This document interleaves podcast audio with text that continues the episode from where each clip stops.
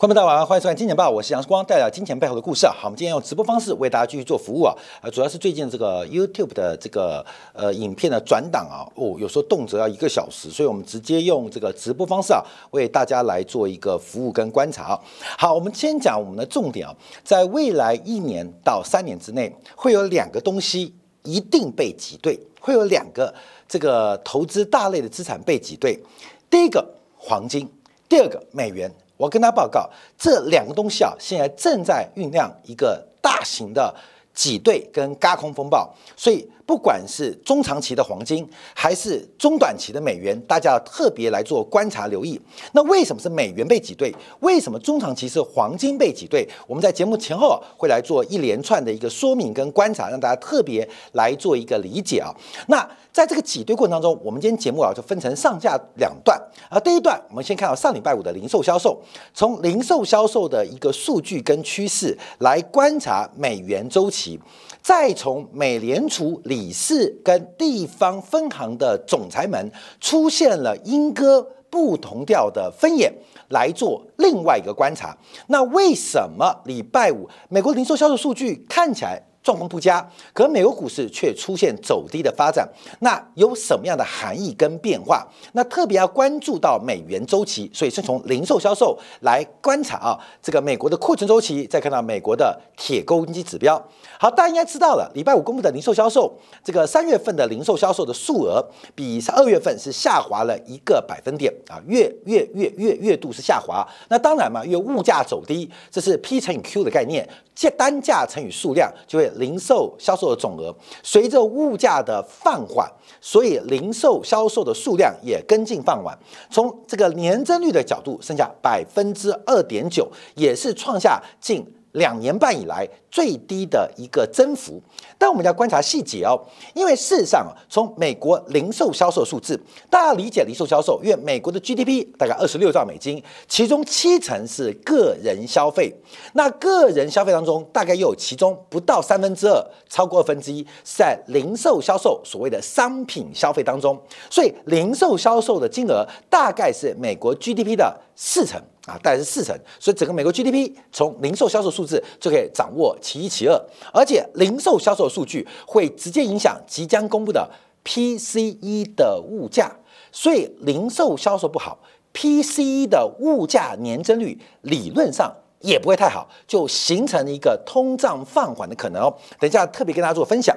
好，那为什么美国零售销售数字会表现那么差？那我们要跟大家报告啊，刚刚提到美国消费啊，个人消费占 GDP 的七成，那其中零售销售又占其中。大概接近三分之二，所以整个零售销售的总额就是美国 GDP 的这个大概四成左右。那零售销售第一大类什么？关门。零售销售啊，每个人食衣住行娱乐最大的消费，在零售销售当中最大的消费部门是汽车跟零组件啊，也就是赖韭财的指标。这个你汽车跟零组件大概占美国零售销售的。将近两成，那也就是啊，这个汽车这个产业占美国 GDP 大概接近百分之八，汽车加零组件啊，这个是这个大家可以理解的。所以第一大类是汽车销售占二十 percent，可是第二大类、第三大类分别啊是网络上的这个销销售，还有包括餐饮服务、食品饮料，还有日用品。在日用品之后，就跟汽车跟零组件有关的是加油站。加油站啊，我们知道十一娱乐、十一十一住行娱乐，其实最大的一个成本，其中包括了这个加油嘛。整个美国三月份零售销售表现不好，其实一个很重要的原因，各位我们把它框出来，叫做油价大跌。因为油价大跌的原因啊，直接贡献了美国三月份零售销售放缓，以月增率的角度，其中三分之二，也就是扣掉。加油站啊，扣掉汽油越来越便宜化，美国零售销售的月增率其实可能仅仅只有大概百分之零点三啊，百分之零点三。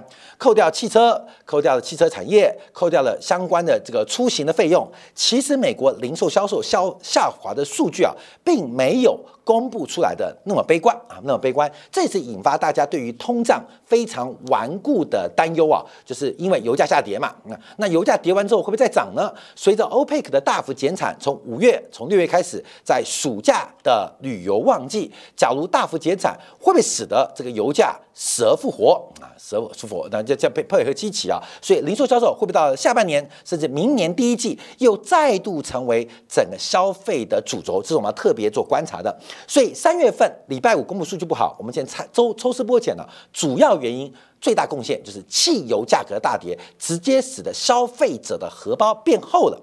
本来加满啊，加满一千五，现加满一千一；本来加满一千二，现加满九百。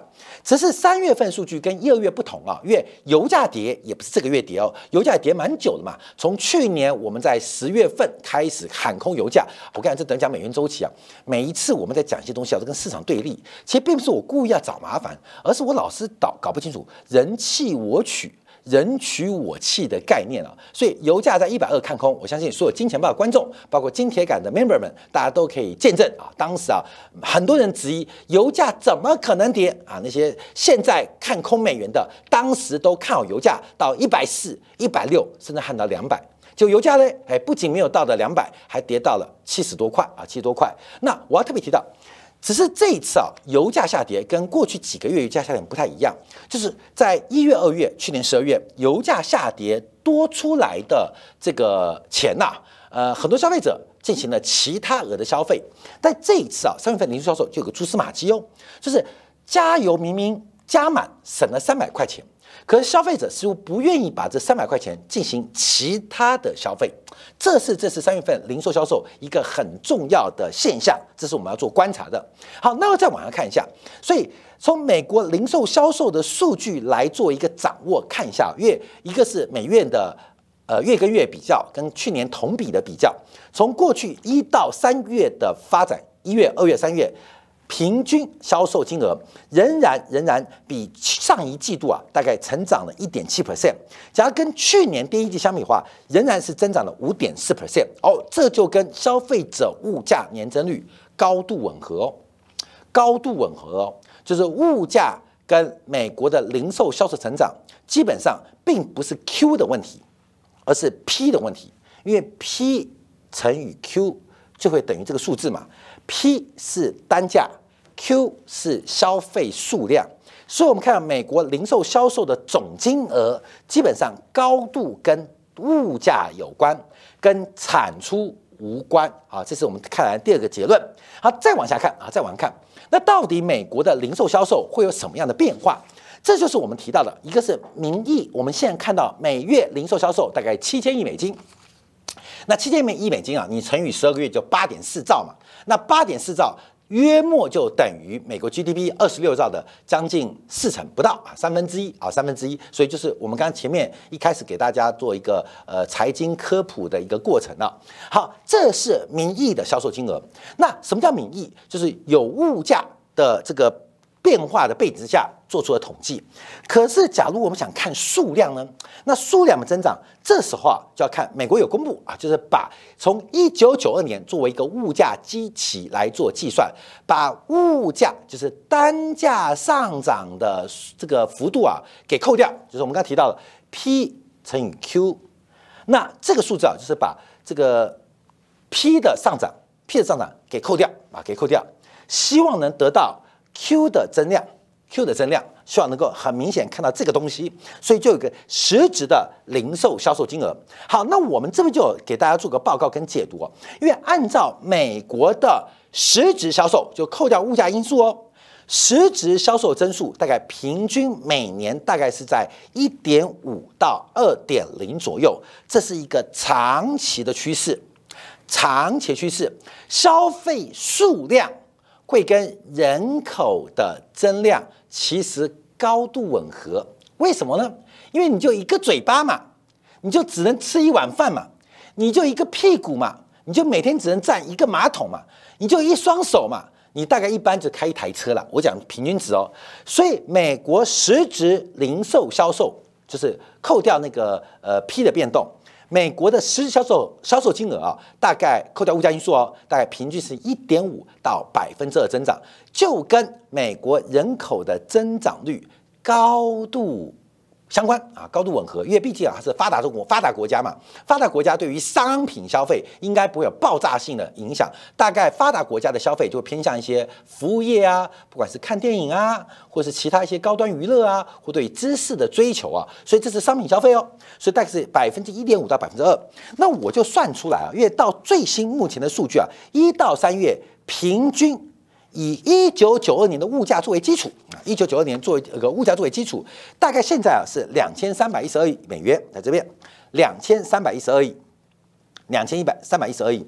假如我们用二零一八年，就是上一波景气的高峰期是二零一八到二零一九嘛，所以二零一八每年初开始升息嘛，所以二零一八年，假如有二零一八年，我们以每年百分之二的增速，每年以百分之二增速哦。来算实质的零售销售可能的金额，大概会是来到两千一百七七亿，就是我用二零一八年作为基础哦，用每年百分之二的增速来换算，截至到今天为止，美国的扣掉物价干扰应该是两千一百七七亿，所以看到现在是这个数字，可是实质。那按照美国的人口的增速、市场的规模的发展、商品经济的变化，应该是这个金额。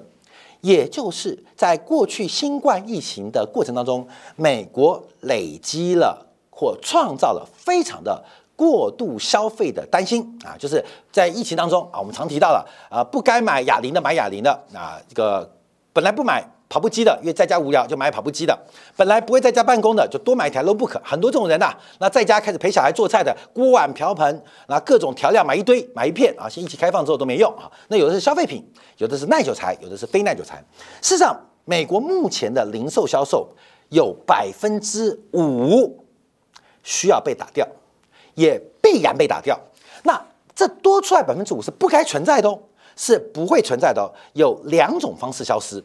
第一种就是美国经济崩溃啊，直接啊零售销售跌百分之五。我们讲的是实质零售销金额哦。第一种方式哦，就美国经济大崩溃，像两千零八年的时候大崩溃，进行均值的回调。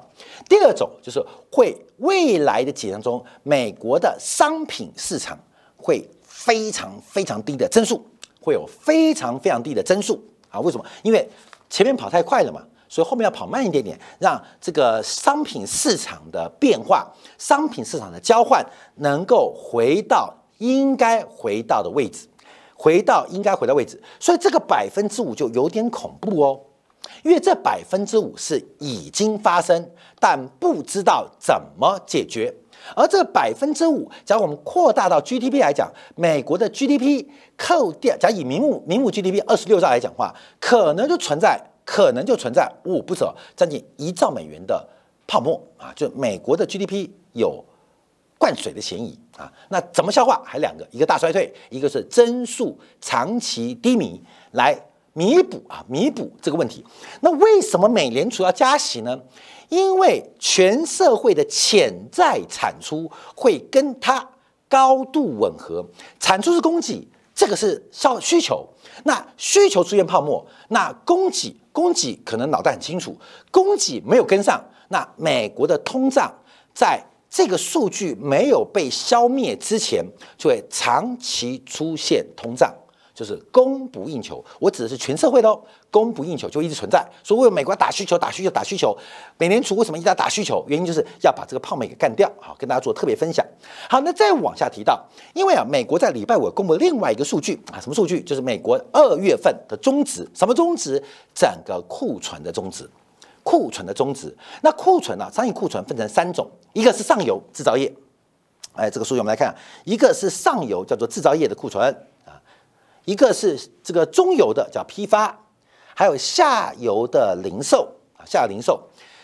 美国全商业库存大概总的商业销售，商业销售总规模大概是二十兆到二十一兆。二十二亿，因为这除了个人消费之外，还有包括了企业的投资啊、政府的支出都在其中哦。所以，我们看到美国的商业销售的总规模大概一年是二十一兆，就比零售销售更大。那提这数据当中，大家要抽丝剥茧，因为这个零售销售在里面，但它不止于零售销售，包括更大。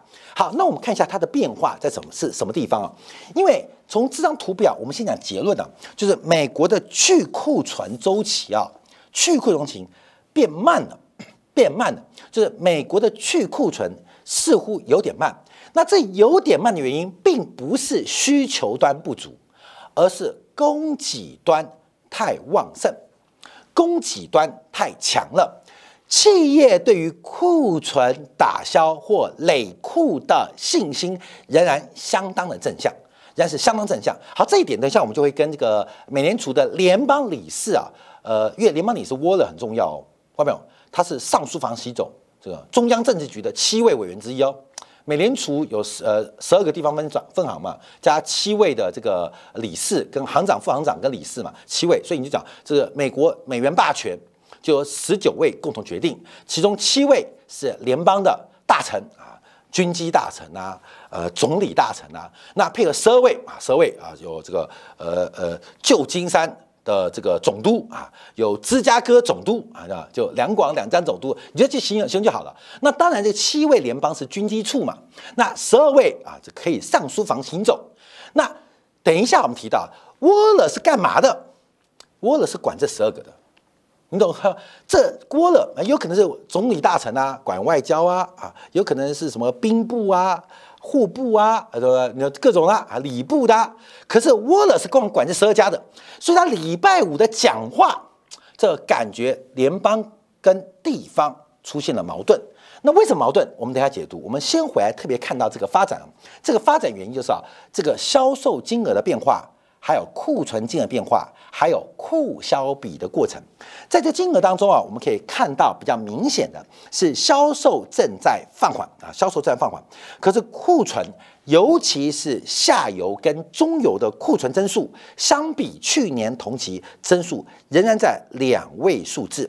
我们在上个月做这个题目的时候，我们从月增率曾经做过观察哦，不管是制造业库存还是批发库存，都在衰退。那下游的零售库存停止了成长，所以在一月份的时候，一月份的时候，这是一月份，其实美国的去库存周期在加快哦。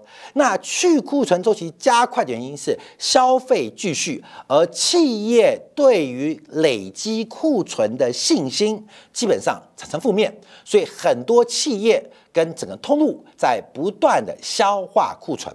可这个数字到了二月份。又坏掉了！二月份坏掉，为什么？二月份我们看库存的增速重新重新回到了一个增长，尤其是下游的零售，还有中游的批发。我们讲一点点啊，叫做可能叫阴谋论嘛。我常说无知叫做阴谋嘛，无知就有阴谋嘛。所以为什么三月份细股银行会挤兑？细股银行的挤兑会不会是一个人工事故？会不会是一个人工事故？各位你要去想这个问题哦。啊，是不是个人造事故？因为美国企业对于美联储的升息没有感受。什么叫没有感受？就是目前美国从大银行到中小银行，在三月初，细股银行暴雷之前，出现了一个非常诡异的局面：美联储的利率快接近百分之五了，可是你拿钱去银行存钱，百分之二。后面有没有这种感觉啊？就是美国的利率已升到百分之五了。好，那我接下来把钱拿到银行去存，我要存百分之五，没有啊，二点一啊，二点三啊，二点八啊，顶天了。甚至美国像摩根啊这个大银行才给你一点八的利率，哎，是不是很神奇？也就是央行、美联储跟市场中间沟通的过程有两种方式。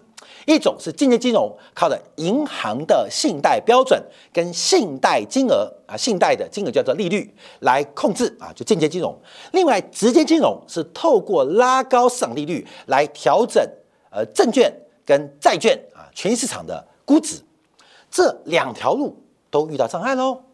估值虽然降低，可是风险偏好本益比上升。虽然升息了，可是大银行仍用剥削的。剥削不是剥削，剥削的这个存款利率来吸收存款，所以细股银行的挤兑给结构，我们不要看事件哦，因为有的事情叫独立事件呢，独立事件是一个独立事件啊，事件是个独立的，还是这个事件会引发连锁性的系统反应？细股银行的暴雷直接大家听到什么消息？就是银行被挤兑。为什么银行被挤兑？挤兑去哪里呢？我们大家知道，回了货币市场基金嘛。因为货币市场基金的报酬率明显高过中小银行或大型银行，所以美国的存户忽然被细股银行的事件给打醒了。哦，原来我们被坑了，我们被大银行、中银行、小银行给剥削了。明明美联储的利率百分之五，为什么哦？大概百分之五，为什么我的存款才百分之一、百分之一点五、百分之一点八呢？啊，所以大搬家。而这个搬家，看没有？你要注意哦。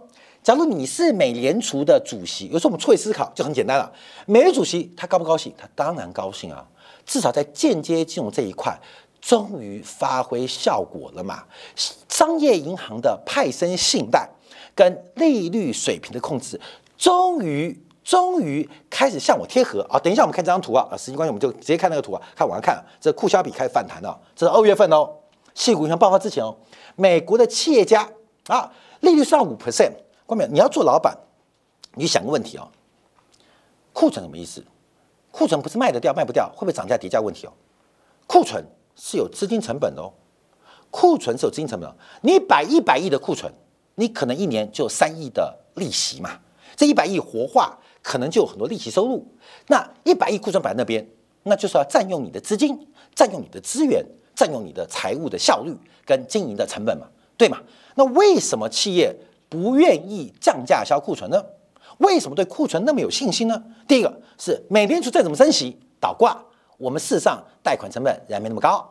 第二个是市场上对于通胀这样非常高的一个期待跟信心，产生这种变化跟发展，所以我们先拿到了一个最新去库存的一个动作跟变化来做一个观察啊，来一个做观察，不敢讲观点。我观点我们讲得很清楚了嘛，只是你要不要听而已啊。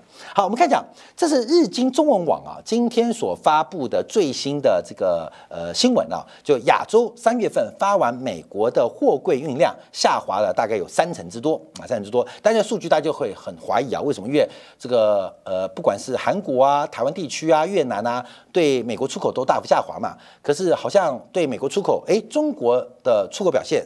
很不错，很不错，就很妙了。这边有报关出口，那边报关没进口。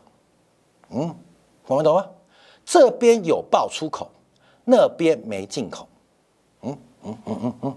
其实啊，我看最近啊，很多这个呃大陆的投行就要开始分析这个问题啊，就解释各种理由，为什么说中国的出口三月份会那么靓丽，可是跟全球的贸易数字好像对起来怪怪的啊，对不太拢啊。这数字很简单，各位还知道？铜贸易吗？过去大陆很多炒铜买铜的，并不是真的要消费铜，而是把铜作为底层资产来进行融资。所以铜其实是一个金融属性极高，在中国的商品市场，并不是做用来做工业属性或消费属性，纯粹是拿铜来进行金融的杠杆跟融资。那这种报关进出口的变化。就变成很大的落差，因为美国没收到货，太平洋上面没有船，哦，夸张一点啊。可是这边说我出口暴增，好，那我们就日后等着观察啊。好，另外我们看一下美国，我们讲这美，光是是日本说，嗯，这个观察太平洋上没船啊。另外美国说我没收到货啊，美国没收到货，当然不是针对中国来的，因为美国从内部的运输做观察，基本上。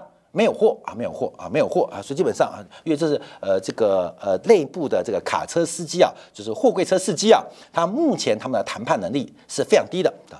为为什么低嘛？没货可载嘛？你可以拒绝吗？你不接受我的运价吗？不会，这就是个反指标，就是当景气越好的时候，拒绝率越高。在两年前看航运产业很好的时候，这个比例是一路冲高，到现在就产业景气不好的时候，一路攀低，几乎没有司机会抵制的哦。没有没有没有都不会不会不都不会有，就有货都在赔钱我也做啊，基本上这我有工作啊有工作，那那为什么赔钱做呢？因为说明待在家里被老婆骂好嘛，所以那个美国卡车司机都跑出去了啊，这是目前几乎创下新低啊，所以这个数据我们要特别做观察留意。好，这才讲到美元周期了。我们刚刚节目一提提到美元周期，美元周期在美元周期讲很久了，为什么讲很久？这个因为它是个送分题啊。我跟大家投行观察都不一样啊，都不一样。所以大家等说美元怎么最近一直没有谈，我们也把这个几个转折点跟大家来做过分享过啊。这个以后我们在日后来做一个分析啊。你不要等到过之后才发现好悔恨，好悔恨。那美元周期啊，我们就用另外一个方法来跟大家做报告。在之前呢，我们跟斯坦利的外汇专家啊所提出的一个叫美元微笑理论。那这个理论呢，非常符合美元的周期变化。第一个，美元什么时候强？它叫微笑哦。全球大衰退。因为市场的避险情绪，叫股市崩盘啊，再次崩盘，美元会走强，这大家知道嘛？因为大家一紧张的时候，这个收缩啊，一收缩，可能是还债，可能是追求一个安全资产避风港。过去叫只要全球大衰退，美元都会因为避险去走强。另外一种是美国经济独走，美元很强，这个事情也发生过哦。啊，各位，这个事情也发生过，就美元独走，美国自己的经济超强啊，美元独走。这个独走就是过去这呃六七年发生的事情嘛。美元经济哪有独走？Google 有没有独走？微软有没有独走？苹果有没有独走？亚马逊有没有独走？特斯拉有没有独走？都独走嘛。美国的这些创新企业代表的产业不在独走吗？全世界找不到一个挑战者，唯一这个华为可以挑战苹果，你知道吗？美国一出来就五虎将啊，五虎将啊啊，微软啊啊，苹果啊，亚马逊啊，Google 啊，呃，说是或是特斯拉好了，谁能挑战？好，第一个，这五个，苹果被华为挑战啊，美国用阴招把华为干掉。现在就比亚迪挑战特斯拉，那其他三个呢？微软哦，你们打你打打打打，哎，那个小马有事来找我啊，因为我没有对手啊，对，不是吗？Google 说啊，小马你有事找我，呃，不然你就先找这个微软哈，因为我没有对手，我你懂意思吗？亚马逊说啊，小马你有事找我，因为我中国最大的对手阿里巴巴已经被分拆了，肢解了啊，不是我干的，但他已经。呃，肢解了啊，到处都是尸块啊，也不知道怎么办啊，你懂吗？就肢解了，所以美国是不是独独走？所以我们看到两种情况之下，美元会独走啊。那什么情况下美元会跌呢？这是美元价值。第一个是美国增长放缓，美元会跌；第二个是全球增长，美国独衰退，这个情况常常发生哦。第三个是全球增长超过美国啊，超过美国。那就开始做转折。第四个是全球增长放缓，美元转强。现在在什么位置？美元在什么位置？光明来想哦，现在是全球崩溃吗？没有嘛。第二个是美国经济独强吗？也没有嘛。现在的位置应该是偏向这边啊。我们马上要提出证据，让大家观察。好，第一个啊，最简单的就是看美德利差，因为美元会贬值，最重要的原因就是欧元呐，最重要是欧元呐，这个。我们就单纯来讲啊，不要讲利率皮下理论了。利率皮下理论是我们演讲会提到了，就是单纯来讲啊，一个货币的购买力就是它的利息嘛。美德利差是创三年新低哦。现在美国利率比德国高了，但中间的差距已经缩小到将近只剩下一个百分点。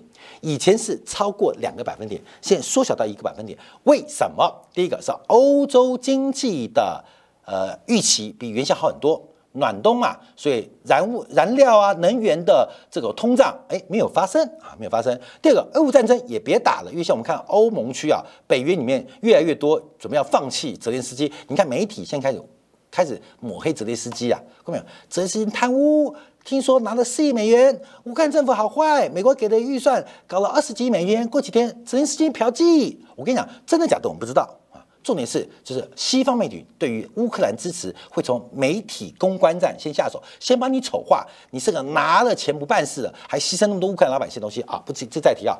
欧洲目前的预期比美国强，所以欧元区的加息很阴，所以使得利差在收敛。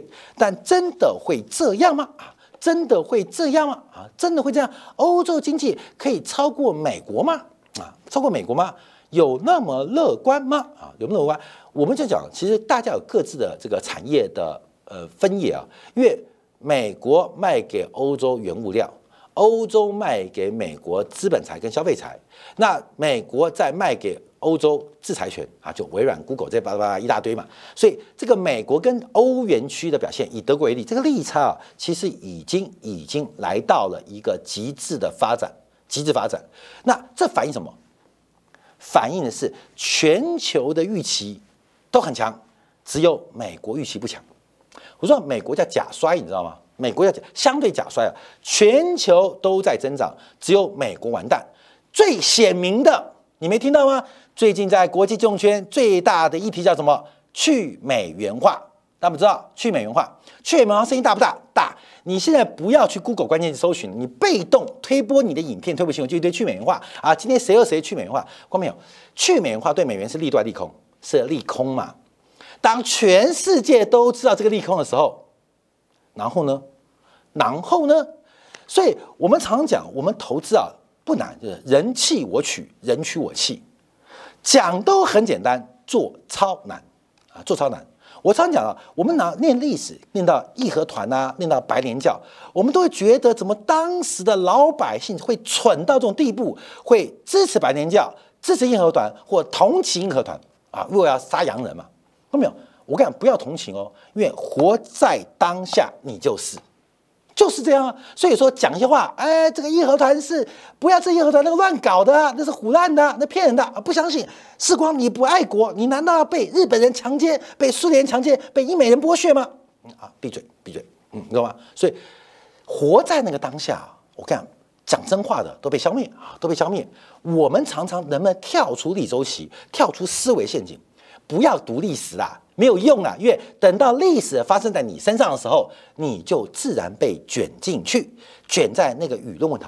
那就回来，现在美元是利空还是利多？利空嘛。但问题来了啊，现在全球的发展变化会不会一个倒过去的发展？避险需求会逐步的增强跟观察。好，再往看证据啊，再往看证据。第一个，我们看到彭博社在周末提到，全球柴油市场正在闪烁经济放缓讯号。柴油谁用嘛？柴油谁用？卡车用，这些大型运输用？那从全球柴油的库存的累积累库就出现这个变化啊，是变化。另外这是库存哦，另外观察原油跟燃料油它的价差，发现柴油不成库存堆积，而且现在柴油的价格以原油裂解的成本率来讲偏低。啊，偏低啊，偏低，这时间关系啊，所以我们这个小编做了很多图表，可能不能呃完整的跟大家做分析。好，第三个观察啊，是最简单数据，最简单这是从裂解差嘛，从裂解差观察。好，各位来看一下啊，来看一下啊，这是裂解差，裂解裂解差就是呃拿原油嘛裂成这种呃汽柴油啊的利润嘛，看这个看台塑集团股价最准啊，最准，因为他们赚这个钱嘛。那在二零二二年，因为俄乌战争的关系暴涨。暴涨，因为俄罗斯是呃整个西方世界最大的柴油供应商，现在暴跌，现在暴跌，暴跌是供给问题还是需求问题？需求问题嘛，不是供给问题嘛。好，那暴跌的是美国暴跌呢，还是欧洲暴跌，还是亚洲？亚洲是以新新加坡市场为标准嘛？很明显，谁破底谁完蛋啊！美元拉过来哦，这个线我可能画不直哦，因为手抖啊，拉过来。美元没有破起涨点了，我们看欧洲啊，欧洲，欧洲破起涨点，欧洲来，欧洲，欧洲，欧洲来了。那我们再看一下亚洲，亚洲，新加坡不要讲，现在早就破起涨点了，什么意思啊？观众要注意哦，美国、欧洲、亚洲以三大市场的柴油价格，我们看景气的变化，景气的变化，回来看哦，答案出来了，美国相对于欧洲，相对于新加坡，谁强谁弱？答案出来了，再回来看这张图。美元的周期来到了低点，这是第八个月的转折，分享给大家，特别来做留意。好，我们休息一下，马上我们针对这个美国的美联储联邦跟地方的矛盾跟摩擦，我们要特别说明。我们从去年第四季，我们再度领先，呃，市场观察，就是我们看到了美联储的七位理事跟十二月份的分行主席，他们有非常大政策倾向的矛盾，而这个矛盾。在上礼拜五正式被掀开这个锅盖，到底这个锅盖打开是潘朵拉的盒子吗？会跑出什么样的加息还是降息的怪兽？我们稍片刻在精彩部分为大家做进一步的观察跟解读。